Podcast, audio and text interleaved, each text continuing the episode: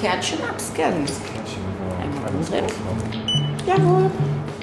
Ich habe hier auf der rechten Seite unterhalb vom Arm so einen Knoten. Das ist Stefan, 46 Jahre alt, verheiratet, zwei Kinder, selbstständig Kann ich das Mikrofon da hinstellen? und Podcaster. Klar, machen Sie wieder einen Podcast? Sein Hausarzt schickt ihn erstmal zum Gynäkologen. Ja, zum Frauenarzt. Während er mit diesem Gerät das durchleuchtet hat, ist er auf einmal ganz still geworden.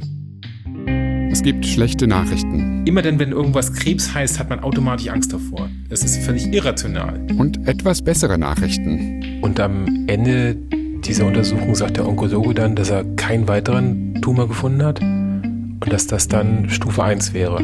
Stefan entscheidet sich für eine ungewöhnliche Behandlungsmethode. Es gibt keine Studien zu den Protonenbestrahlungen bei Erwachsenen mit dem Krebs. Ich glaube daran und deswegen habe ich diese Entscheidung gefällt.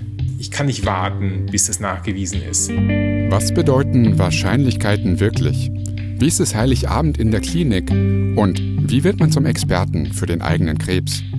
Ich habe schon gedacht, wir können es Anfängerkrebs nennen, weil die Prognose so gut ist. Es ist quasi so ein Krebs, den kann man mal ausprobieren. Wenn es einem dann gefällt, dann kann man danach mit dem Rauchen anfangen oder so. Anfängerkrebs. Ab Februar überall, wo es Podcasts gibt und auf anfängerkrebs.de. Okay, ganz ruhig liegen bleiben. Wir machen die Aufnahme.